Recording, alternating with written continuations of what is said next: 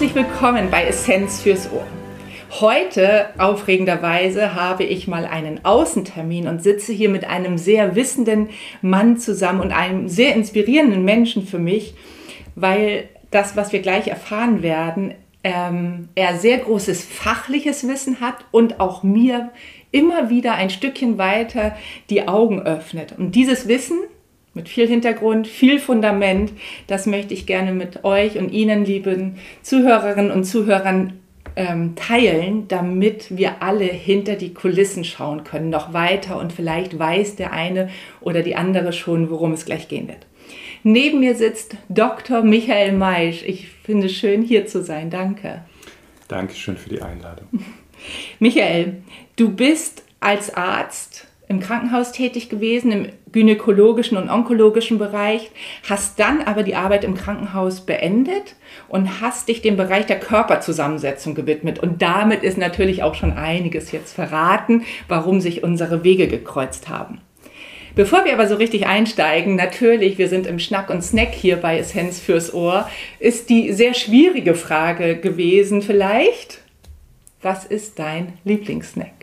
Das war wirklich eine sehr, sehr schwierige Frage. Ich musste auch meine Frau fragen, die wusste auch keine Antwort. Ich musste ihr erstmal vorhalten, dass sie mich ja gar nicht gut kennt. Oh, so weit reichte die Frage. Ja, ähm, äh, die Wahrheit ist, ich kenne mich, äh, glaube ich, selber nicht gut, was das angeht, äh, weil es einfach so vieles gibt, was irgendwie dann doch ganz schön lecker ist. Aber bei der Überlegung, welchen Snack ich denn jetzt wirklich auf gar keinen Fall verzichten könnte, wenn er vor mir steht, dann ist es verbunden mit viel Kindheitserinnerungen, nämlich Zwetschgen oder Kirschen aus meiner Heimat, nämlich die Schönbuchregion in Schwabenländle. Ganz viele Streuobstwiesen, wo man sich dann auch als Kind äh, bedienen konnte, auch wenn es nicht das eigene Stück war. Nichtsdestotrotz, also ähm, wenn die vor mir sind, dann muss ich die wirklich auch essen. Du machst Lust auf diese Art der Kirschen. Wahrscheinlich wirst du es nicht verraten, wo genau diese Bäume stehen, oder? nee, die sind äh, ein großes Geheimnis. Ähm, nein, also es gibt ja auch gar nicht mehr so viele Streuobstwiesen, mhm. äh, was übrigens auch ganz, ganz schade ist für die Artenvielfalt, für die Bienen, für die Insekten und ja, aber da in meiner Und für Kinder, Heimat, die sich wie im Schlaraffenland fühlen. der, der, der sogenannte Mundraub, genau. ja, also ich ähm, kann mir das schon sehr schön schön vorstellen. Und dann so im Verlauf des Jahres äh, von den Kirschen zu den Zwetschgen wurden sie auch noch verbacken. Von ja, klar. Was für eine Frage. Natürlich, also ja. ähm, auf jeden Fall. Also meine Patentante ist auch eine ganz, ganz, ganz, ganz tolle Bäckerin und äh, da gab es natürlich immer ganz viel äh, Zwetschgenkuchen und Kirschkuchen und ähnliches. Oh ja, die Zeit wird kommen, sie werden wieder vor uns stehen. Ja. Und dann natürlich auch die Frage, wenn das so da ist, wo du gar nicht Nein sagen kannst, was aber kommt für dich so gar nicht in die Tüte? Ja, auch da wusste meine Frau keine Antwort. und als ich drüber nachgedacht habe, äh, ja, tatsächlich äh, gibt es eigentlich auch nicht viel, weil ich gar nicht so schleckig bin. Äh, auch hier ein kleiner schwäbischer Begriff. Also ich bin gar nicht so Was picky. ist schleckig auf picky? Picky, genau. Also Wählerisch. Äh, ein wählerischer Esser. Äh, bin ich überhaupt gar nicht, ähm, auch was so Snacks angeht. Allerdings muss ich sagen, dass so äh, Selleriestangen auf einer Rohkostplatte äh, echt überbewertet sind. Also die müssen es nicht sein. So Gurke, Möhre, gar kein Problem, aber Sellerie, mh, hm, nein, nein. Muss nicht nein. sein. Okay. Gekocht, gerade in asiatischen Gerichten, äh, so ein bisschen Erdnuss dabei, ganz, ganz toll. Aber ja, also auch das, was man so aus Film und Fernsehen, aus so amerikanischen Sachen äh, kennt, mal einfach so äh, Erdnussbutter, mhm. äh, Peanut Butter dann auf so eine Selleriestange und sowas. Nee, das ist so roh, das gibt mir nichts. Die Erdnussbutter müsste für dich wo drauf dann sein, um sehr lecker zu sein? Gibt uh, es da was? Also, Geheimtipp, ja, so ein Sandwichmaker. ja, und da Erdnussbutter drauf und ein paar Bananen. Ja, ja. genau, ich habe drauf gewartet. Und, und, und jetzt kommt aber der wirkliche Geheimtipp, oh. ja.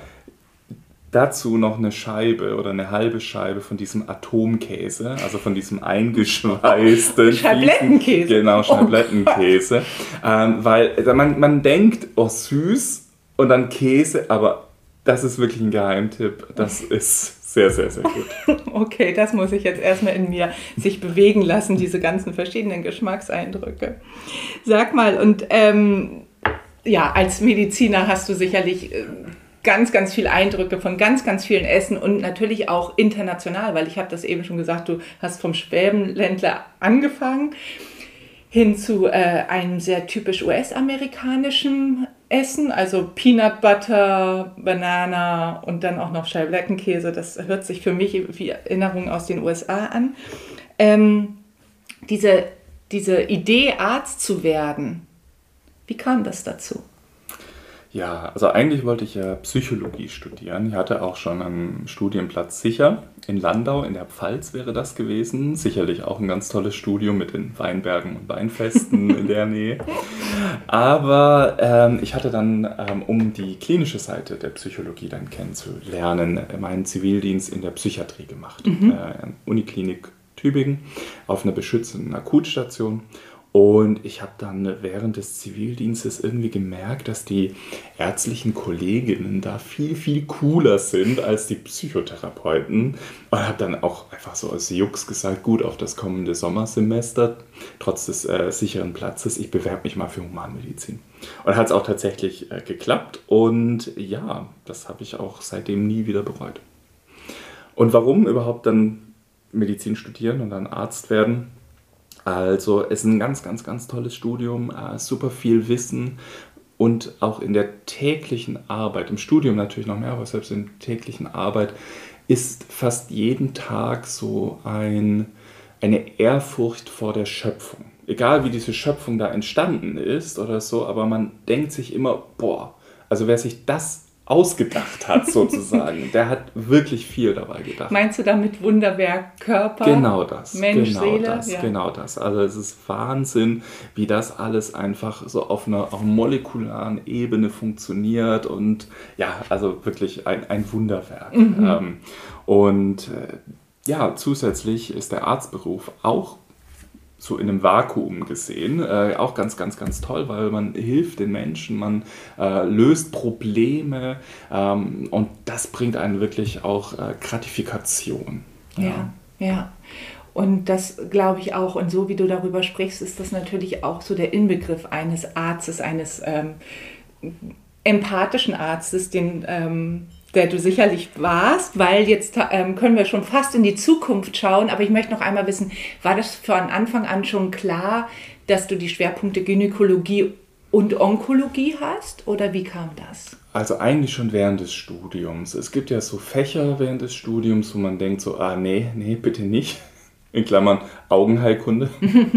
äh, aber es gibt dann auch tatsächlich ähm, so Fächer, wo es einfach Klick macht, weil man denkt, boah, das ist total strukturiert ähm, und wenn X, dann muss Y passieren und genau so ein Erlebnis war es dann in der Gynäkologie und Geburtshilfevorlesung äh, und das wurde dann durch ein paar Praktika in dem Bereich dann eben noch verfestigt, sodass ich dann recht früh wusste, dass ich das auf jeden Fall näher kennenlernen möchte mhm. als Fach. Aber auch innere Medizin, was ich auch mal äh, eine Zeit lang als äh, Assistenzarzt gemacht habe, ist auch ein ganz, ganz, ganz, ganz klasses Fach für mich gewesen.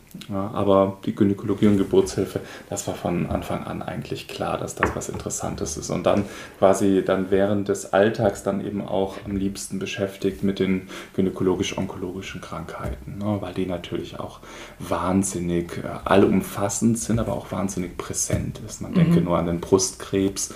Äh, jede zehnte Frau im Laufe ihres Lebens erkrankt am Brustkrebs. Das ist einfach so omnipräsent, ähm, dass es einfach als Erkrankung unglaublich wichtig ist. Ja, wir hatten gerade vor zwei Podcasts eine ähm, Kollegin, die ich hatte und mittlerweile auch Freundin, die an Brustkrebs erkrankt ist und die auch in diesem ähm, Bericht mal oder in diesem Podcast mal ähm, berichtet hat, wie sie damit umgegangen ist, weil sie hat schon mit 27 eigentlich das Todesurteil bekommen. Machen Sie noch mal Urlaub, hieß es. Und das ist ähm, etwas, wo man sagt, diese Präsenz ist einfach bei jungen Frauen genauso wie bei älteren Frauen eben da muss man sich früh drum kümmern. Ähm, wir können immer nur auch da an Prävention appellieren. Du äh, nickst schon fleißig, dass, ähm, dass wir frühzeitig anfangen. Und dann kam aber in deiner Vita ja der Richtungswechsel. Und ähm, vom Krankenhaus bist du hinein in den Bereich der medizinischen Messsysteme gekommen. Und ich habe eben schon gesagt, wir haben einen Außentermin. Wir sitzen ja hier in den Räumlichkeiten von Seka in Hamburg. Ähm, ist von unserer Praxis gar nicht so weit weg, aber Seka hat hier ja ein sehr, sehr schönes Gelände und ähm, beeindruckendes, ähm, ja, einfach Areal ich nenne es mittlerweile sagen? Campus. Campus, ja, danke. Also es ist ja mehr als nur irgendwie ein, ein kleines Unternehmen, sondern es ist ja ein ganzer Hof hier mit mhm. allem, was ähm, ein produzierendes Unternehmen so braucht. Und auch du bist ja hier. Aber wie kam der Richtungswechsel für dich? Genau, ich habe ja vorhin gesagt, dass der Arztberuf ein ganz, ganz, ganz großartiger Beruf ist im Vakuum. Mhm. Mit dem Vakuum habe ich natürlich unser Gesundheitssystem gemeint. Mhm. Ähm, also nicht nur das deutsche Gesundheitssystem an sich, ähm, da kann man überall in die Welt hineinschauen und eben solche Elemente dann finden. Aber ne, weil wir hier in Deutschland sind, das deutsche Gesundheitssystem, das ist wirklich äh, schlimm im Argen, wie ich finde. Wir haben vorhin über Empathie Onkologie gesprochen. Ich äh, kann genau mitfühlen, wie es da deiner Freundin erging. Und da braucht es aber viel Menschlichkeit mhm. und viel Zeit und viele Gespräche. Und all das ist etwas, was, worauf unser Gesundheitssystem überhaupt gar keinen Wert legt. Mhm. Und das ist sehr, sehr schade. Dann gibt es ein paar äh, Schlüsselerlebnisse, die auch ein bisschen zu persönlich jetzt für so einen Podcast sind. Aber da habe ich auch gesagt, nee, das, das möchte ich so nicht mehr machen. Und deswegen habe ich dann auch ähm, so einen Wechsel dann angestrebt. Das, auch das kam dann wieder ähm, relativ spontan. Ich habe ja noch so 24-Stunden-Dienste gearbeitet, ähm, auch Vordergrunddienste. Und äh, das bedeutet natürlich dann, dass man nach so 24 Stunden mit wenig Schlaf ähm, äh, in so einer gewissen Stimmung ist. Mhm. Und ähm, in so einer, auf so eine gewisse Stimmung ist so fruchtbarer Boden für so Dinge wie Stellenanzeigen, wie sie in den Ärzteblättern drin stehen. Und da habe ich einfach eine gefunden, die äh, ich total interessant fand, weil eben diese ähm, Lehre mit dabei war, die ich total gerne mache. Ich bin auch als freiberuflicher Dozent seit über zehn Jahren tätig. Und äh, das war etwas, wo ich gesagt habe, okay, das klingt doch nach etwas, was mir wirklich vorstellen kann zu tun und dann auch hier wieder aus Jux und Dollerei beworben und auch seitdem keinen Schritt bereut. Ja. Das heißt, die Messsysteme und das Messen der Körperzusammensetzung ist ja jetzt äh, Inhalt deines täglichen Tuns. War das das an der, äh, in der Klinik ähm, auch schon? Also nee. war da schon Thema? Nein. Nein, überhaupt gar nicht. Also so erste Schritte in die Ernährungstherapie waren da, mhm. aber sonst gab es äh, keinerlei. Mhm. Ne, ist auch nichts, was man irgendwie im Studium lernt. Äh, selbst das Thema Ernährung ist ja schon ganz, ganz, ganz stiefmütterlich, obwohl sich das ja auch in den letzten Jahren etwas verbessert hat. Trotzdem ja, also Körperzusammensetzung war da überhaupt gar kein Thema. War gar nicht so. Und heute ist, jetzt bin ich, bin ich halt sehr neugierig, wie deine Einschätzung ist, was Körperzusammensetzung heute an Relevanz hat, ähm, um Gesundheit zu bewerten. Das heißt, wir haben ja bisher klassische Themen gehabt, wie Gewicht beispielsweise oder ja, vor allen Dingen eigentlich das Gewicht, um Gesundheit zu bemessen. Immer noch ist der Body Mass Index so ein Indikator, der aber, ich würde sagen, begraben gilt. Wie ist deine Einschätzung? Äh, wie wichtig findest du die Relevanz der Körperzusammensetzung, um Gesundheit zu bewerten? Ja, also Gewicht selber reicht einfach nicht aus. Mhm. Ja, natürlich ist es so, dass man je weiter man vor allem in die oberen oder unteren Ebenen des BMIs hineinstößt, natürlich eine starke Korrelation da ist. Also Entschuldigung, sag mal, was Korrelation ist für alle unsere Zusammenhang. Zuh genau, für alle unsere Zuhörerinnen und genau. Zuhörer. Manche kommen so aus dem medizinischen wahrscheinlich. Wir haben ein breites ja. Publikum. Genau, also ein Zusammenhang. Also ein starker Zusammenhang. Mhm. Ich meine, ist ja klar, äh, je höher der BMI ist, desto höher ist wahrscheinlich die Fettmasse. Mhm. Ausnahmen gibt es immer. In dem Bereich sind es die Bodybuilder beispielsweise, die haben hohe BMIs, aber kaum Gramm Fett natürlich mhm. am Körper. Und dann gibt es natürlich auch auf der anderen Seite des Pols äh, oder der andere Pol auf, dieser, auf diesem Kontinuum ist natürlich dann eben bei niedrigen BMIs. Da kann man natürlich auch vermuten, dass wenig Muskulatur da ist und auch natürlich weniger Fett da ist. Nichtsdestotrotz, ne, das sind natürlich wieder Extreme mhm. auf zwei unterschiedlichen Enden einer Linie und da gibt es ganz, ganz, ganz, ganz viel Grau dazwischen. Ja. ja. Und äh, genau da ist es natürlich umso relevanter, einfach reinzuschauen in den Körper, um eben zu determinieren, wie viel Muskulatur, wie viel Fett ist da. Ja. Mhm. Und ja, ähm, das ist jetzt vielleicht etwas dann doch zu pauschalisieren, aber man kann durchaus die Faustregel sagen, Fett gleich Buh und Muskeln gleich Yay. Ja, und dementsprechend wäre es natürlich schon ganz gut, dann auch das individuelle Gesundheits- mhm Risiko dann äh, eben auch dann nennen zu können. Dieses Fett gleich Bu und Muskeln gleich Yay, ähm, wirst du wahrscheinlich auch äh, nochmal einschätzen können, was dieses Muskel-Fett-Verhältnis angeht. Also ich habe dich mal sprechen hören darüber, wie wichtig es ist, einfach ein gutes Verhältnis von den beiden zueinander zu haben. Das heißt, es gilt jetzt auch nicht zu verstehen, jegliches Fett ist Bu und jeder Muskel ist yay. Können wir, oder kann man das doch schon? Also könnte man schon sagen, man muss es aber trotzdem im Verhältnis betrachten. Ja, weil viel Muskulatur klingt ja erstmal gut, mhm. aber wenn noch mehr Fett da ist, haben wir ein Problem. Mhm. Genauso umgekehrt natürlich. Dementsprechend, also das ist ein Fehler, der tatsächlich häufig begangen wird, dass man sich dann auf nur eine der zwei Komponenten dann einschießt und sagt, ja, nur Fett angucken, nur Muskeln angucken, aber in Wirklichkeit muss man beides gemeinsam betrachten. Mhm. Man kann sich das so vorstellen, für den Stoffwechsel hat natürlich das Fett einen schlechten Einfluss, einen negativen Einfluss, vor allem das viszerale Fett, das um die Bauchorgane liegende, das böse Fett, das stoffwechselaktive Fett.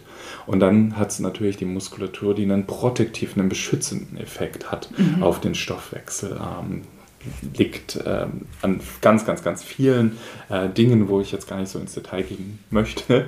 Mhm. Aber äh, es ist so, dass man beides zusammen betrachten muss. Na, man kann sich das vielleicht so vorstellen, dass die Muskulatur, die Menge an Muskulatur so ein Stahlträger darstellt. Und je mehr Muskulatur, desto dicker der mhm. Stahlträger.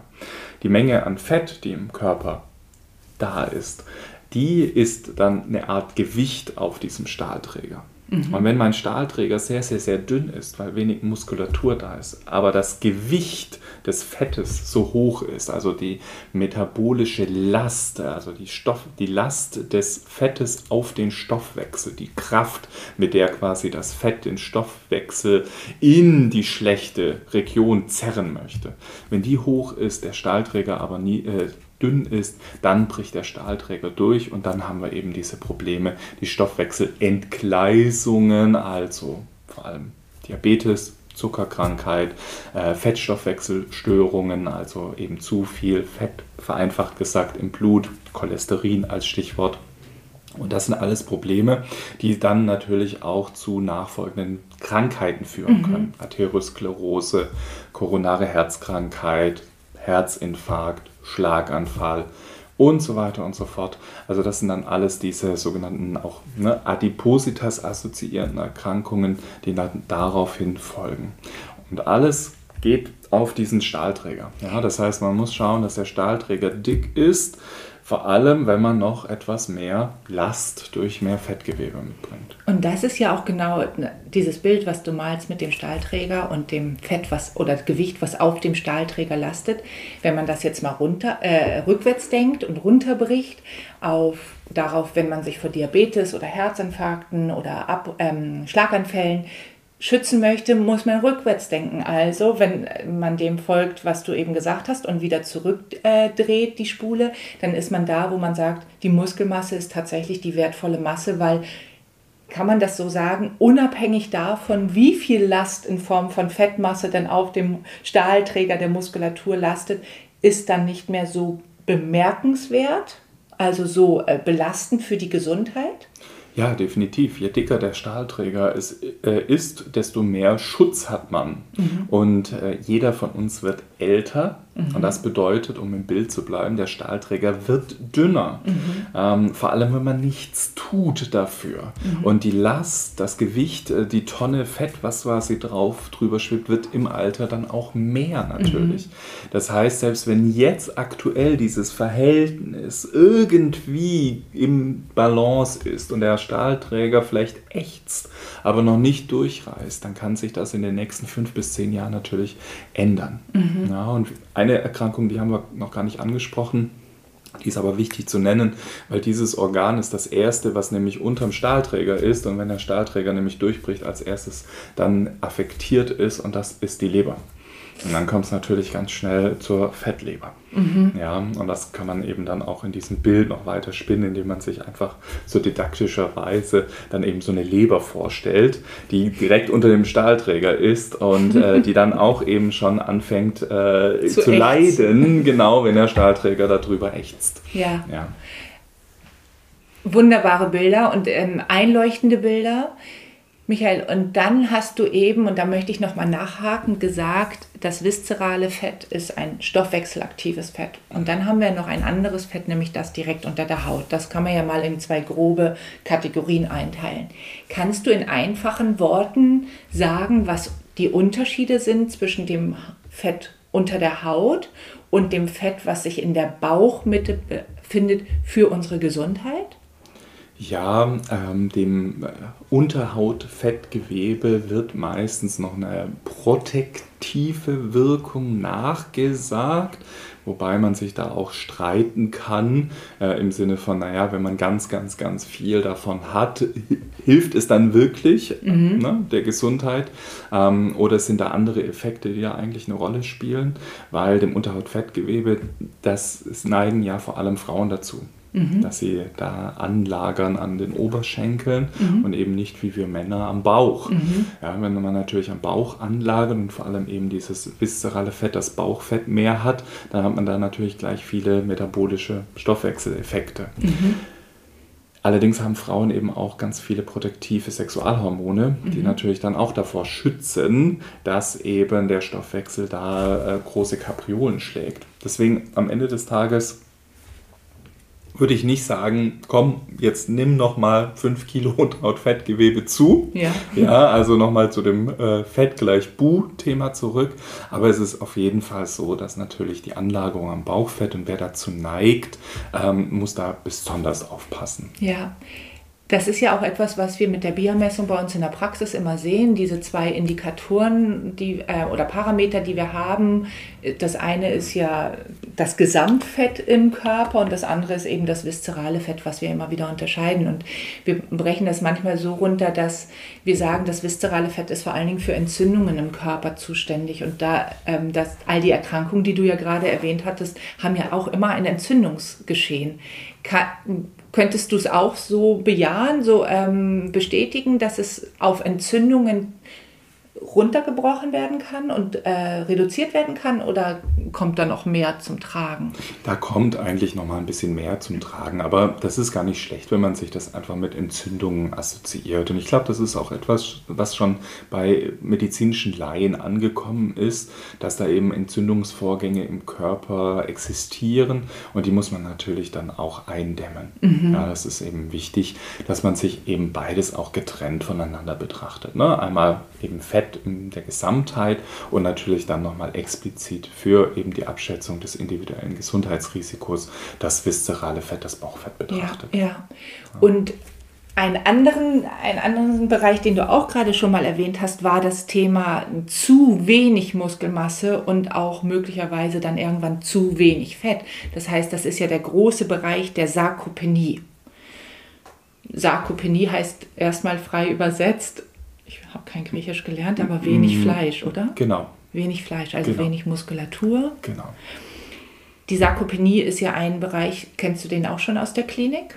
Ähm, hattet ihr den auch schon? Jein, also Sarkopenie ist ja vor allem auch ein großes Modewort. Ne? Mhm. Und ähm, ich werde manchmal gefragt, was ist denn der Unterschied zwischen Sarkopenie und Mangelernährung? Mhm. Ja, weil Mangelernährung, ja, das ist natürlich etwas, was man gerade in der gynäkologischen Onkologie auch eben trifft. Äh, weniger beim vorher genannten Brustkrebs, aber zum Beispiel der Eierstockkrebs ist eine ganz klassische Erkrankung, die mit Mangelernährung einhergeht. Übrigens auch etwas, etwas, wo das Gewicht einen nicht weiter hilft, weil die Frauen sehr, sehr, sehr, sehr, sehr viel Wasser im Bauch haben durch mhm. die Erkrankung und äh, das Gewicht daher natürlich oben bleibt. Also das mhm. ist dann etwas, was man dann auf andere Arten feststellen muss, dass dort eine Mangelernährung vorliegt.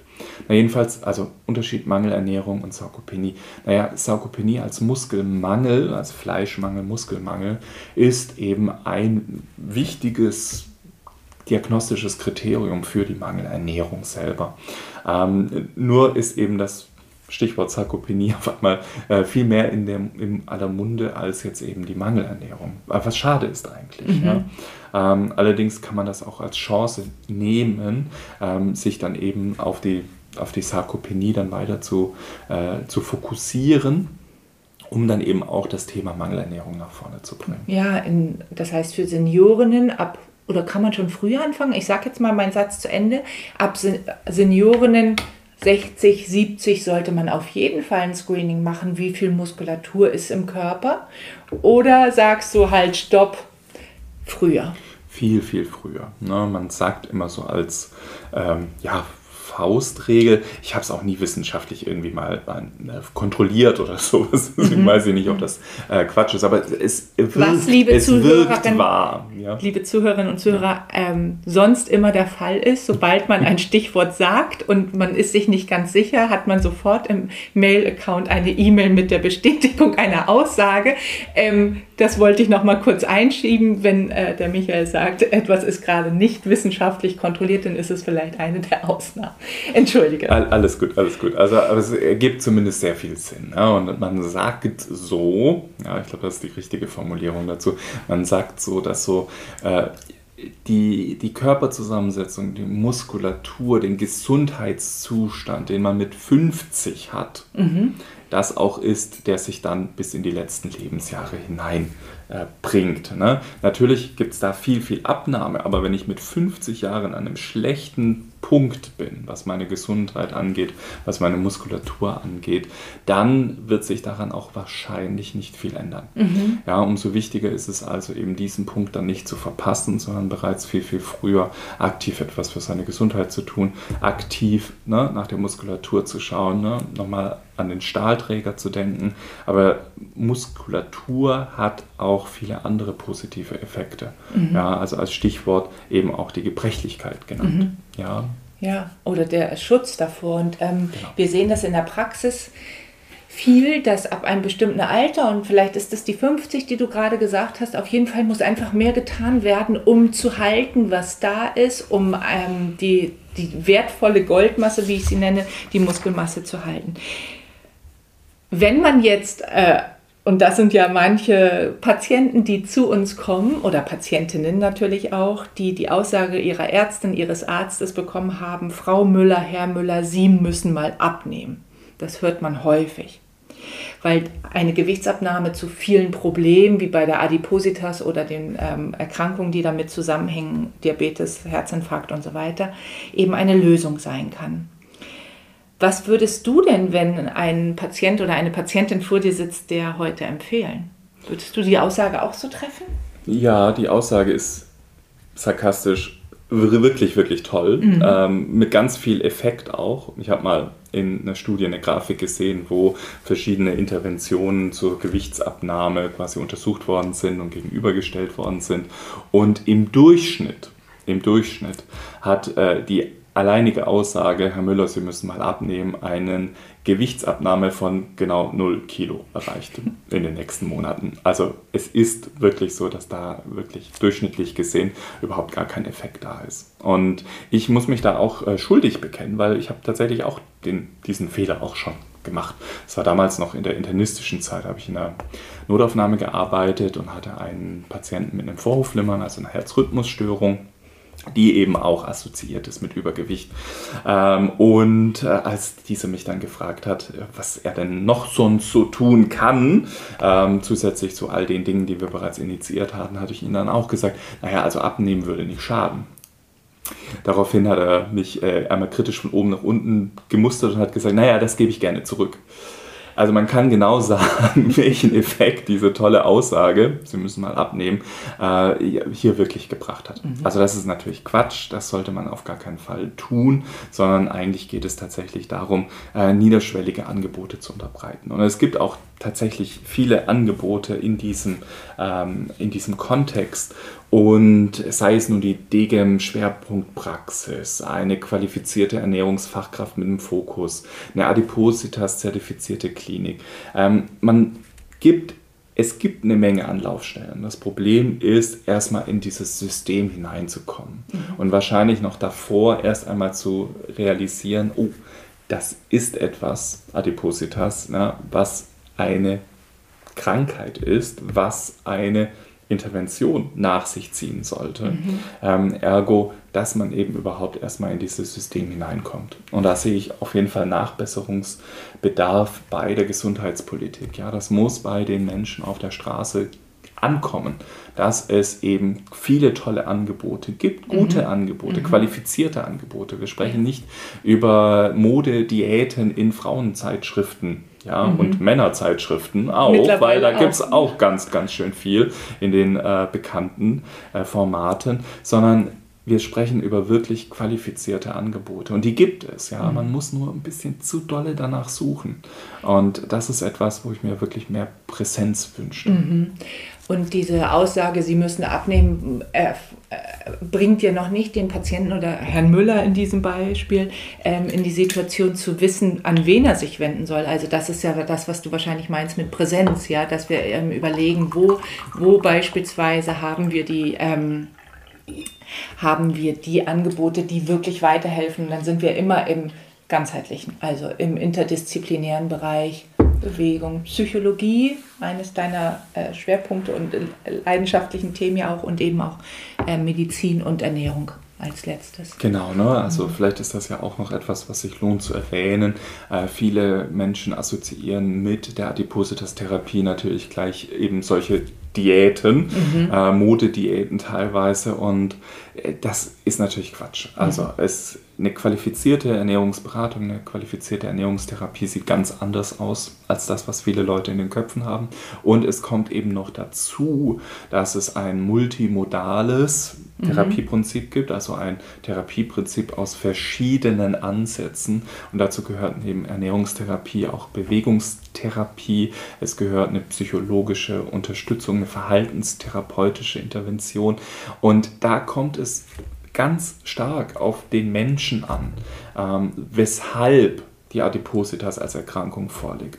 Äh, es gibt in der Medizin den Begriff den, der Trend zur individuellen Therapie. Mhm. Wir sehen das in Krebs Therapien ganz häufig, dass man eben nicht eben die Chemotherapie mit Gießkanne verteilt, sondern wirklich schaut, ah, was sind denn die Hormonstatus von dem Krebs, wie sieht der Krebs im Inneren genau aus, gibt es denn noch zusätzliche Marker oder Parameter, um dann eben auch Arzneimittel dann auch zielgerichtet zu verwenden. Und genau ähnlich ist auch das in der Adipositas-Therapie. Also es gibt nicht einfach den Rat, einfach mal abnehmen und es gibt auch nicht einfach mal äh, hier eine Diät machen und dann wird es schon helfen, sondern das muss ganz, ganz doll auf das Individuum dann eingestellt werden. Absolut. Und wir merken das in der Ernährungsberatungspraxis natürlich ganz, ganz stark, dass wenn zwei Menschen mit äußerlich vielleicht ähnlichen Beschaffenheiten ähm, wir aber äh, zu uns kommen und wir sie genauer anschauen, also erstens wie ist der Augenaufschlag, wie ist die Lebensqualität, wie ist die Körperhaltung, aber auch, wie sind die inneren Werte, wie sind die Blutwerte, wie ist die Körperzusammensetzung, wie ist das Essprotokoll, wie ist die Lebensmittelqualität, die gegessen wird, dann können das zwei sehr, sehr unterschiedliche Menschen sein. Das heißt, dieser Blick immer wieder hinter die Kulissen in unserem Bereich, genauso wie in den anderen Bereichen, ist halt total wichtig. Die BIA hilft uns da deswegen so sehr, weil wir auch merken, dass wenn Menschen abnehmen, sie sehr unterschiedlich abnehmen können. Und diese Aussage, sie müssten mal abnehmen, äh, erzeugt ja noch nicht in den Menschen zu wissen, was sie dann abnehmen müssen. Und jetzt haben wir ähm, als Leitliniengeber auch die Deutsche Adipositas-Gesellschaft, die Leitlinien rausgibt. Und einer der Erfolgskriterien ist da immer noch vorrangig die Gewichtsabnahme. Mhm.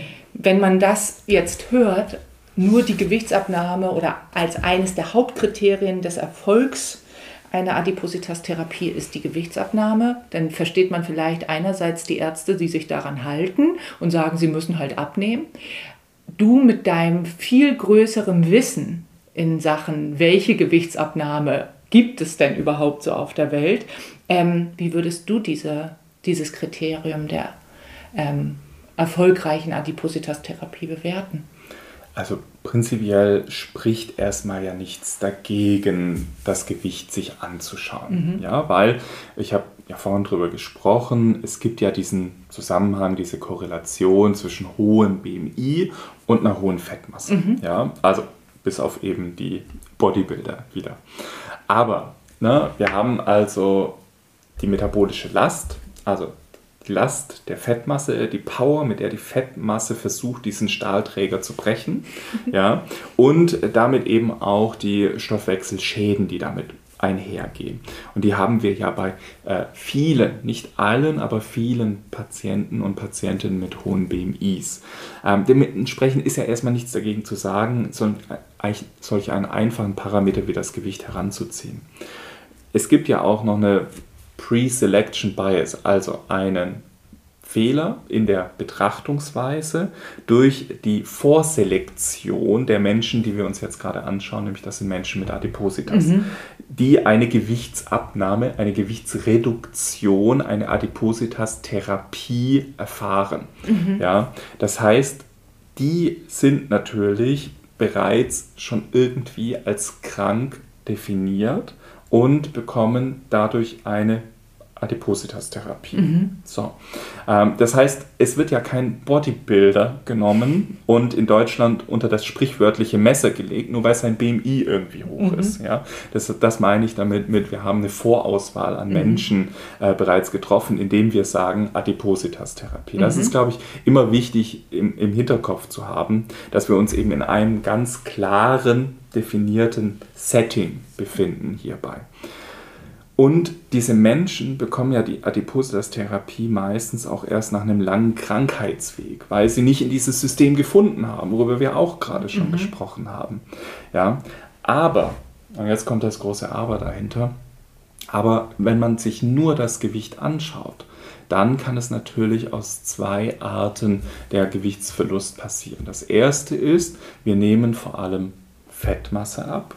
Mhm. Das ist ja erstmal gut. Mhm. Oder wir nehmen Muskulatur ab. Mhm. Und auch da kann man sagen, ja gut, wenn wir Muskulatur bewerten, den Stahlträger nochmal vor Augen führen, dann ist das genau der falsche Weg. Mhm. Also es geht eigentlich ja nicht darum, dass die Leute jetzt Gewicht um des Gewichtes willen abnehmen, weil es hat keinen Effekt auf die Gesundheit prinzipiell, wenn wir einfach nur die Kraft, an der die Erde, die Gravitation an uns zerrt, reduzieren, weil unsere, ne, die, die Gravitation hat nichts mit unseren gesundheitlichen Problemen zu mhm. tun, mit unserem Stoffwechsel mhm. zu tun, sondern es ist das exzessive Fett, mhm. vor allem eben dieses viszerale Bauchfett, das stoffwechselaktive Fett, was eben die versucht, diesen Stahlträger durchzubrechen und dann in die Organe zu schwimmen und uns krank zu machen, vereinfacht mhm. gesagt. Mhm. Und Deswegen sollte das Ziel einer jeglichen Adipositas-Therapie neben dem reinen Gewichtsverlust immer im Hinterkopf behalten sein, dass man eher ne, abspecken sollte. Ja, also der Speck muss weg, das Fett muss weg, als dass man jetzt sagt, man macht einen Gewichtsverlust um des Gewichtes willen. Mhm. Ja. Dieses Schlank um jeden Preis kann also ganz schön Probleme mit sich bringen, höre ich daraus. Ähm, Sarkopenie, haben wir eben schon drüber gesprochen, ist eines dieser Probleme. Gibt es auch diese Sarkopenie bei Übergewichtigen? Ja, das nennt man dann eben sarkopenische Adipositas. Mhm. Also, wenn beides wieder, ne, und deswegen auch eben der, der große Drang danach, beides immer zu betrachten, Muskulatur und Fett. Mhm. Ja? Und wenn wir uns nochmal den Stahlträger vor Augen führen, mhm. dann ist eben bei einem hohen Gewicht, also viel, viel, viel, viel, viel Fett, was auf dem Stahlträger ist, dann durch falsche Gewichtsreduktion der Stahlträger noch dünner geworden. Ja, das kann, auch wenn am Ende 15 Kilo Gewicht verloren worden sind, kann das ja nicht nachhaltig und gesund gewesen mhm. sein, wenn ich hauptsächlich den Stahlträger weggefräst, weggeflext habe, aber oben an der Kraft, an der Tonne, an diesem Gewicht, an Fett, was da runterdrückt, eigentlich relativ wenig weggegangen ist. Mhm. Ja. Wann passiert das denn eigentlich, dass man von einem starken Stahlträger, den man im Körper hat, zu einem sehr dünnen Stahlträger gelangt?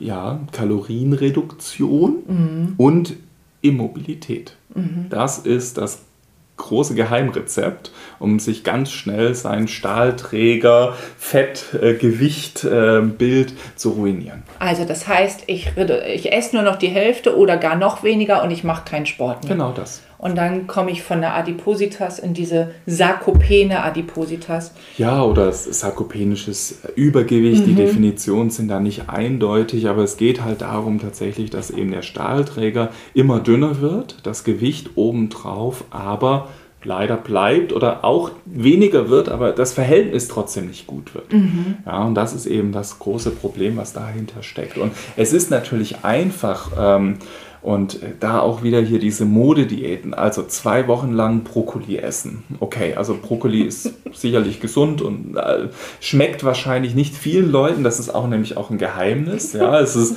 ne, es muss nicht schmecken, nur dann ist es Medizin. Ja, das ist sicherlich auch noch mit dabei, ein, ein, ein Geheimrezept dafür. Aber nichtsdestotrotz, also zwei Wochen lang Brokkoli essen, dann haben wir schon die Hypokalorie dabei. Und äh, selten wird gesagt, okay, und jetzt machst du aber bitte noch ein, ein, ein Training Trainings, nicht nur, ne, vielleicht steht da nochmal ein bisschen Joggen oder ein bisschen Spazieren gehen oder so dabei, aber ne, wirkliches Krafttraining, ne, was eben den Muskelreiz bringt, das äh, steht, habe ich bisher noch nie gesehen bei solchen Modediäten. Das heißt, wir haben genau das Problem, was ich eben genannt habe. Wir haben wenig Kalorien, der Stoffwechsel geht in einen katabolen, in einen abbauenden Zustand über, greift sich jede Energie, die er kriegen kann. Gleichzeitig haben wir dann vor allem keinen Reiz auf den Muskel. Also was macht der Körper? Er baut Muskulatur ab. Mhm. Da stecken viele Proteine drin, viel Eiweiß drin, das bringt viel Energie mhm. und ähm, das ist vom Körper auch so gewollt, aber leider nicht das, was wir wollen und auch nicht, was Patienten, Patientinnen, Klienten, Klientinnen wollen. Richtig. Und ähm, jetzt könnte ich 35.000 Geschichten wahrscheinlich erzählen, wie erstaunt mich Patienten anschauen, wenn ich sage, wer abnehmen will, muss essen weil gelernt wurde, je weniger ich esse und je disziplinierter ich bin und je mehr es weh tut im Sinne von nur Brokkoli mhm. beispielsweise, desto mehr wirkt es ja. Und es ist ja auch so, man nimmt ja auch ab. Ja. Das ist ja der, der Erfolg. Wenn man aber nicht schaut, was abgenommen wird, dann ist das eben ein Trugschluss. Der Jojo-Effekt steht schon in der Tür. Und ja. wir merken es in der Praxis immer wieder, wenn wir sagen, sie müssen essen, Sie müssen so und so essen, also alles, was muskelaufbauend ist, essen damit das, die Goldmasse erhalten bleibt. Das ist ja das große, große Ziel. Ich fasse jetzt mal zusammen, Michael. Also, wir haben die Übergewichtigen mit großem Stahlträger und Fettmasse da drauf. Wir haben die Übergewichtigen mit einer Fettmasse im Körper, die erhöht ist, aber einem geringen Stahlträger. Bei den Normalgewichtigen wissen wir es nicht, wo genau das Fett sitzt. Es kann ein bisschen unter der Haut sitzen. Da hast du schon gesagt, bei uns Frauen ist es häufiger an Po und Schenkel. Ähm, bei den Männern mehr am Bauch. Das finden wir bei Frauen auch. Aber da ist bei den Normalgewichtigen insbesondere wichtig, hinter die Kulissen ins, in die Bauchhöhle zu schauen, wegen der Stoffwechselaktivität. Genau. Das ist jetzt auf eine einzelne Betrachtungsweise mhm. äh, mhm. reduziert, ja. ähm, dass man eben einmal schaut, wo steht meine Patientin, mein Patient, meine Klientin, mein Klient. Das ist natürlich wichtig, aber noch wichtiger ist es eigentlich dann eben den Verlauf der Intervention eben zu begleiten. Ähm, Jojo-Effekt ist da wirklich ein guter mhm. gutes Stichwort gewesen, weil die Nachhaltigkeit natürlich fehlt, wenn, wenn wir immer noch bei den der Gewichtsintervention sind, bei dem mhm. Gewichtsverlust sind, bei der Adipositas-Therapie, dann ist es natürlich so, dass durch die reduzierte Muskulatur, durch das falsche, in Anführungszeichen, Abnehmen, durch den Verlust des Stahlträgers, natürlich der Stahlträger jetzt als Bild an die Grenze kommt, weil man müsste sich jetzt vorstellen, dass an diesem Stahlträger noch irgendwie so ein Generator, so ein Motor sitzt, ja, der dann ganz, ganz viel von dem Fett, was oben ist, verbrennen kann, mhm. ja, weil das ist ja unsere Muskulatur, ja, ganz energiehungriges Organ, was natürlich dann auch eben Fett Kohlenhydrate, all das futtern kann. Mhm. Ähm, und wenn natürlich der Stahlträger, dieser Generator, der Motor kleiner wird, dann sinkt natürlich auch der Energiebedarf. Mhm.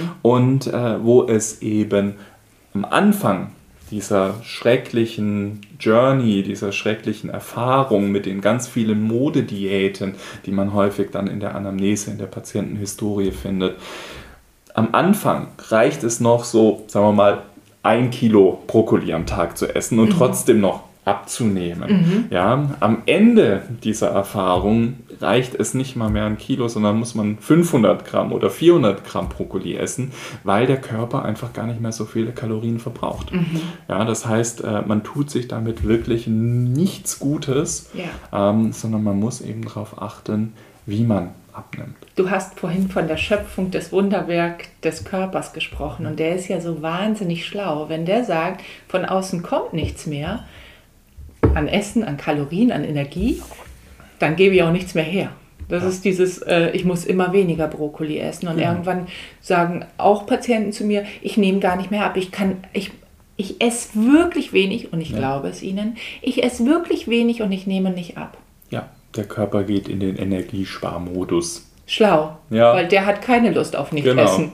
Genau das. Und der Kopf natürlich ja. auch nicht. Also es muss gegessen werden. Und jetzt ähm, ist ja eine Gruppe auch noch so in Mode geraten, die, da gibt es auch mittlerweile Literatur zu und gute Literatur zu, sind die Menschen, die eben normalgewichtig sind, wenig Muskeln und viszerales Fett. Das ist eine Kombi, häufig als Tofis bezeichnet, für Thin Outside, Fat Inside. Was, kennst du Tofis? Ja. okay, überzeugt. Wo, wo, wo gibt es die nicht? Ja. Ja, also das ist einfach eine Zivilisationssache. Mhm. Äh, man nennt, äh, man wirft dann immer mit so Begriffen um sich, die natürlich nicht auf alle Menschen zutreffen, natürlich nicht, aber so Schreibtischtäter, mhm. ja, äh, acht Stunden im Büro, mit dem Auto ins Büro gefahren, Fahrstuhl ins Büro genommen, Fahrstuhl in die Kantine genommen und eigentlich, den, wenn man dann nach Hause kommt, auch kein Ausgleichssport mehr. Man muss auch sagen, es ist ja auch unglaublich schwierig, äh, acht Stunden am Tag, die man hauptsächlich sitzend verbringt, dann irgendwie versuchen auch auszugleichen. Ja, also das, das schafft man ehrlicherweise wirklich, wirklich schwer. Mhm. Ja, und dann ist es natürlich klar, dass durch eben den fehlenden Reiz an Richtung Muskulatur, da dass äh, die Muskulatur der Stahlträger nicht in dem Verhältnis wächst, wie eben dann wieder das Gewicht, die Last, das viszerale Bauchfett, das äh, drumherum. Ja, richtig. Also das sind, ist dann nochmal etwas, wo man genauer drauf gucken kann. Und wenn man so einen Lebensstil hat, dann kommt also mit wenig Bewegung, wenig essen wollen nur noch, um das Gewicht zu halten. Und dann machen wir manchmal in der Erfahrung, dass sie dann anfangen, zwischendurch natürlich mal was zu snacken und dann denken die nicht an Kirschen und Pflaumen, die sie nicht da haben, ähm, sondern dann kommt der ähm, Schokoriegel, dann kommt irgendwie was aus der Schublade, irgendwas Kleines oder mal ähm, eine kleine Brezel oder so, weil es eher was Salziges sein soll. Also wir haben da ähm, ein Dilemma sozusagen, was, wenn man nicht anfängt, richtig zu essen und sich tatsächlich auch zu bewegen. Jetzt ist mein Schwerpunkt natürlich immer das Essen, deswegen betone ich das mehr, aber ich weiß um die Relevanz der Bewegung. Dass es dann auch bei Normalgewicht eben ähm, Probleme geben kann, gesundheitlicher Natur. Ich möchte jetzt nochmal ähm, ein bisschen einen Richtungswechsel machen und einen Themenwechsel auch, weil ich nochmal dein Wissen ja auch, auch mitteilen möchte hier im Podcast, weil es einfach ja verschiedene Möglichkeiten gibt, die Körperzusammensetzung zu messen. Das heißt, wir haben, wenn man das mal googelt, ähm, Körperfettwaage ist so ein Stichwort, was man googelt, dann kriegt man ja Angebote von bis. Also das, was man sich zu Hause eben in die, ins Badezimmer stellen kann, ist so eine Möglichkeit, die Körperzusammensetzung zu messen. Jetzt sitzen wir hier bei Seka und das sitzen, äh, ich sitze natürlich gerne hier, weil ich überzeugt bin davon, ähm, dass das das richtige Gerät ist, mit dem ich in der Ernährungsberatung gut meine Patienten betreuen kann. Und dann weiß ich natürlich auch noch aus Studien, dass es auch MRTs gibt. Also MRTs, das sind diese Röhren, die kennt jeder, in die man reingeschoben werden kann, die äh, Magnetresonanztomographen, wo man eben ganz präzise sagen kann. So, jetzt komm du und ich möchte gerne äh, mal hören, wie du die unterschiedlichen so einschätzt, die, die Messsysteme.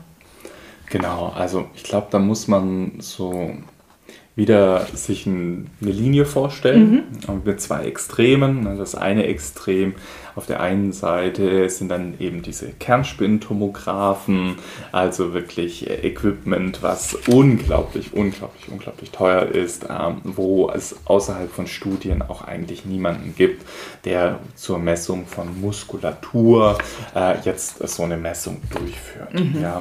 Auf der anderen Seite, das andere Extrem, sind dann irgendwelche ja, Badezimmerwagen, sind äh, Uhren, die ja auch schon irgendwie, Armbanduhren, die schon irgendwie die Körperzusammensetzung messen können.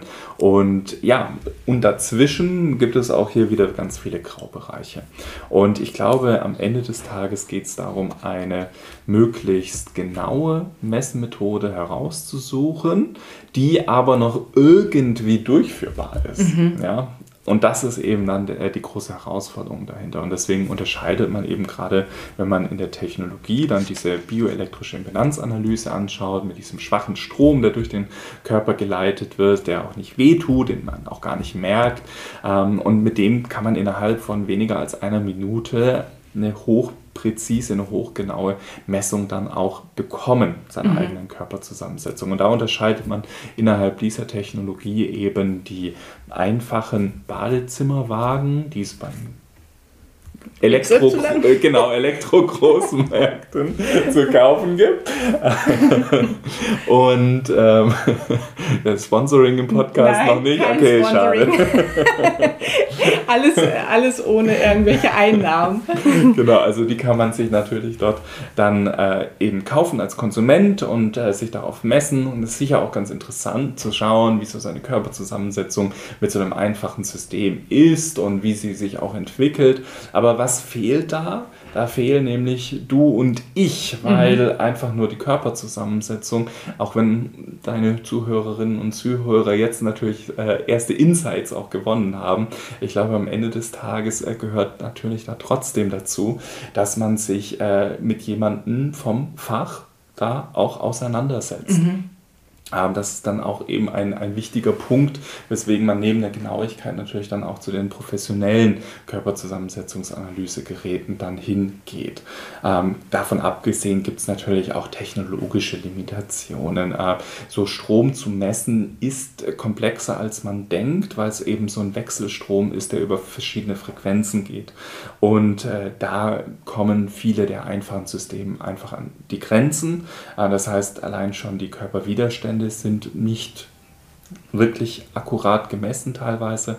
Und ähm, auch wenn wir uns eine einfache Waage vorstellen, wo dann der Strom vom äh, linken Fuß in den rechten Fuß über die Beine, über äh, die Leiste führt, da kann auch jeder natürlich schon hingehen und sagen, Moment mal, wir haben jetzt ganz viel über dieses Bauchfett gesprochen und jetzt fließt der Strom da gar nicht durch. Äh, das ist ja komisch und ja, genau, das ist es halt. Also wenn nur dann quasi von Bein zu Bein gemessen wird, dann kann das einen Anhaltspunkt geben. Ja, aber das ist natürlich nicht das, was genau ist. Weil der ganze Oberkörper unberücksichtigt bleibt. Korrekt, ja. genau. Neben de, eben der Torso, der Bauchbereich unberücksichtigt bleibt. Und natürlich ist es auch so, wenn man einfach so eine Bioimpedanzmessung durchführt mit den Körperwiderständen, die dann rauspurzeln. Also selbst ich, der im Thema ist, kann mit so physikalischen Ohmwerten nicht so wirklich was anfangen. Das heißt, es braucht so eine Art Übersetzungsprogramm, um von diesen abstrakten physikalischen Ohmgrößen irgendwie auf Muskelmasse und Fettmasse zu rechnen. Mhm. Und dieses Übersetzungsprogramm, das sind quasi die innenliegenden Formeln, die jedes Bioimpedanzgerät dann natürlich ausmachen. Und da gibt es natürlich auch ganz, ganz große Unterschiede in der Genauigkeit. Ne? Ja. Deswegen ab zum professionellen Messen. Messen. Ich muss ja gestehen, ich habe ähm, das alles, was ich jetzt in den letzten Jahren durch dich und euch alle hier gelernt habe, nicht gewusst, als ich mich entschloss, die Seewaage bei mir zu haben, sondern ich habe eigentlich nur zurückgeschaut in meine Erfahrungen, die ich sammeln konnte beruflich. Und das war in der Sportmedizin, dass ich da schon merkte, wenn es um den Leistungssport ging, dann war in der, Mediz in der Ernährungs- und Sportmedizin, nicht Ernährungsmedizin, sondern in der Sportmedizin wurde äh, mit dem Gerät von euch gemessen. Und dann später im onkologischen Bereich sah ich wieder was. Und mir war das ehrlich gesagt damals nicht mal bewusst, dass ihr ein Hamburger Unternehmen seid. Das, ähm, als ich mich dann niederlas mit der Praxis, war für mich klar, ich möchte nicht über zwei, drei Kilo mehr oder weniger sprechen. Ich möchte auch hinter die Kulissen schauen können und habe mich dann entschlossen, eben mich umzuschauen und dann stellte ich fest, dass ihr gar nicht weit weg seid und naja, seitdem ist viel passiert. Ähm, weil ich immer wieder merke, also ihr bewegt euch genauso wie wir uns in der Ernährungswissenschaft immer wieder bewegen. Es muss immer wieder was passieren. Und das, was mich im Moment so am meisten begeistert, ähm, ist, dass die Ergebnisse jetzt auch in der Cloud für meine Patientinnen und meine Patienten abrufbar sind. Also dieses unterwegs mal eben checken oder, und das finde ich ähm, aus medizinischer oder gesundheitlicher Sicht viel wichtiger, auch mit anderen zu kooperieren, also mit Physiotherapeuten, denen die ähm, Daten gezeigt werden können.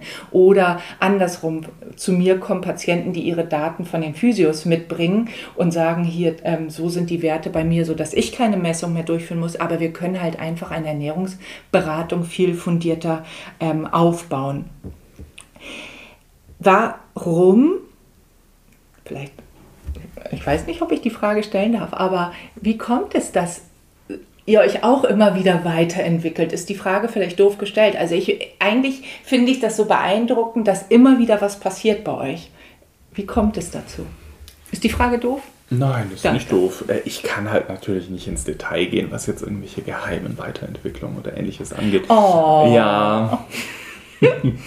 Aber ähm, ich meine, es ist klar, dass äh, von der technischen Seite her, von der physikalischen Seite, man natürlich irgendwann dann auf ein Plateau kommt. Also mhm. wenn man irgendwann diese physikalischen Ströme super gut auswerten kann, dann gibt es da, was das angeht, einfach keine Verbesserungsmöglichkeiten mehr. Also deswegen steht dann in der Weiterentwicklung im Vordergrund ganz klar, dass man eben über Softwarelösungen nachdenkt, die Cloud-basiert sind, wo man überall Zugriff hat, wo auch eben Patienten, Patientinnen, Klienten und Klientinnen Zugriff drauf haben können. Ähm, die Einfachheit in der Bewertung, das ist auch nochmal etwas ganz, ganz, ganz Wichtiges, also weniger Komplexität mit den Parametern, die assoziiert sind. Also dieses ganze Hintergrundwissen ist natürlich schön zu haben, aber mhm es reicht, wenn man es einfach versteht und mhm. benutzen kann, um eben Patienten, Patientinnen und Klienten und Klientinnen über das individuelle Gesundheitsrisiko zu informieren und Interventionen zu begleiten. Ja, ja. Und dieses Begleiten und die Kommunikation, auch das ist etwas Wichtiges, wo man auch eben viel Designpotenzial hat, Weiterentwicklungspotenzial hat, eben aus so einer Industriesichtweise, weil dieses Patient Engagement oder Client Engagement, das ist so das, was wirklich das, das Wichtige ist und wo auch der große Wert dahinter steckt. Also all das, was ich eben mit dem Stahlträger äh, mhm. benannt habe, das ist etwas, was man natürlich klar auch strukturiert dann erklären kann. Und dann gibt es auch die ein oder anderen Lichter, die er dann auf einmal angeht. Aber das ist natürlich etwas, was man auch als Anwender, als Anwenderin dann auch erstmal lernen muss. Ja, richtig. Also ähm, etwas, was die Spreu vom Weizen trennt sozusagen. Was ist für diese Person jetzt wichtig und was ist nicht wichtig? Und diese Geräte, die können ja einfach immer viel, viel mehr als das, was wir jetzt in der Praxis für die einzelne Person brauchen. Ähm, aber das ist genau das Schöne, was ich auch sehr genieße, ist für ähm, Frau Müller brauche ich das und für Herrn Müller brauche ich was anderes und für Frau ähm, Meier-Schulze nochmal was anderes. Ich ähm, habe eine Praktikantin gerade mit im Team und äh, das ist die Kimi und die Kimi hat einen sehr schönen Satz gesagt, mit dem ich diesen Bereich jetzt erstmal abschließen möchte. Gleich habe ich aber noch eine Frage, zwei Fragen an dich, äh, Michael. Aber die Kimi sagte ähm, neulich mal, sie ist jetzt ziemlich am Ende ihres Praktikums, ich kann mir heute eine Ernährungsberatung ohne Bier gar nicht mehr vorstellen. Und ich kann der Kimi einfach nur recht geben, Gewicht allein betrachtet ist heute kein Maßstab mehr. Ja. Wir gucken in die Zukunft. Genau richtig. Ja. Wir gucken in die Zukunft. Wenn ähm, Gewicht also kein Maßstab mehr ist, welche Fake News in Bezug auf Gesundheit würdest du gern aus der Welt schaffen? Ja, genau diese Gewichtsabhängigkeit. Ne? Weil wir, ich glaube, das ist jedem Zuhörer, jeder Zuhörerin jetzt klar geworden, man muss den Stahlträger anschauen, man muss sich dieses Gewicht darauf anschauen und das ist das Elementare. Ne? Man kann es auch so sagen, äh, zurückblickend in die Segelschifffahrt, mhm. ja, ohne solch eine Körperzusammensetzungsanalyse liegt dieses Segelschiff auf dem flachen Ozean. Mhm. Drumherum, man sieht nichts.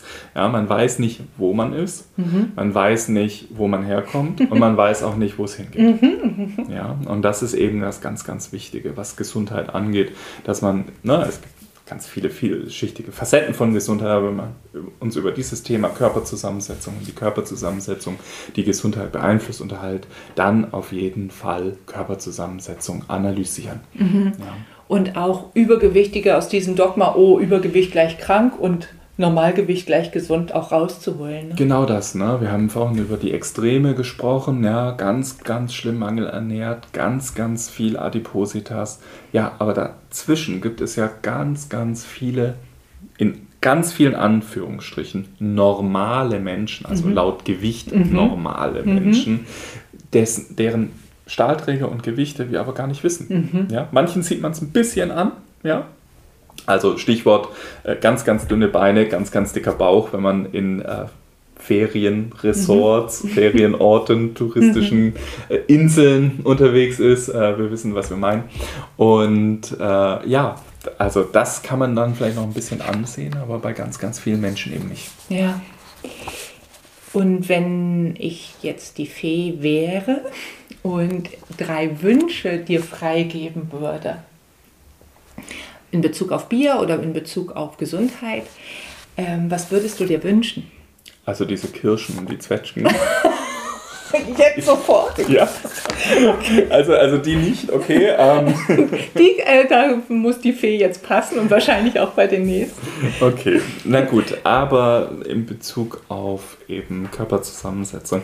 Also ich würde mir auf jeden Fall wünschen, mehr interdisziplinäre Zusammenarbeit in der Ernährungsberatung und der Ernährungstherapie. Mhm. Ja, also auch mehr Awareness, mehr Aufmerksamkeit von meinen ärztlichen Kolleginnen und Kollegen für dieses Thema Ernährung. Mhm. Ja, es ja. ist natürlich schwierig, aber ich glaube, es wird tatsächlich äh, nicht mehr viele Ärztegenerationen dauern, bis das dann auch wirklich dann angekommen ist, dass eben Ernährung gleich Medizin, mhm. genauso wie auch Bewegung und Kraft Training ja. Gleich Medizin ist. Ja, das würde ich mir auf jeden Fall wünschen.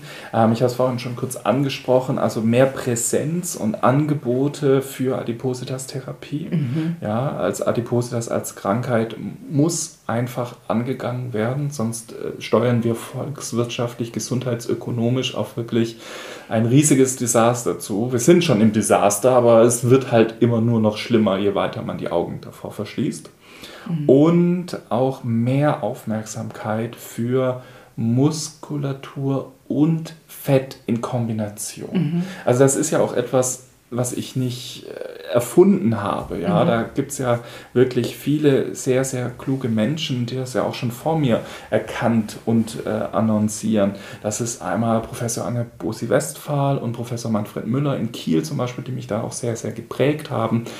Aber das ist etwas, wo noch mehr Aufmerksamkeit da sein muss. Mhm. Das ist eben ne, auch in der Forschung, dass man nicht eben nur in Mangelernährung, Sarkopenie, nur den Muskel betrachtet. Mhm. Genauso wenig wie in der Adipositas-Forschung nur das Fett mhm. betrachtet, mhm. sondern beides muss zusammenkommen.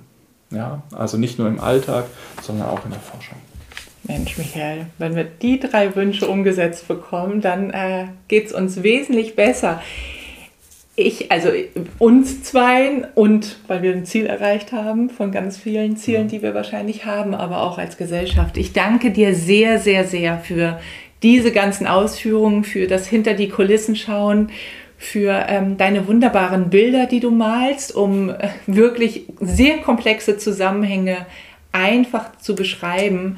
Das ist eine Kunst, die du meines Erachtens sehr beherrscht und ich weiß auch, wie komplex deine Vorträge sind ähm, und wissenschaftlich fundiert sie sind. Ich danke dir, dass du es hier runtergebrochen hast für uns. Ich bedanke mich, heute hier sein zu dürfen. Ich sag mal bis bald. Vielen lieben Dank. Bis dann.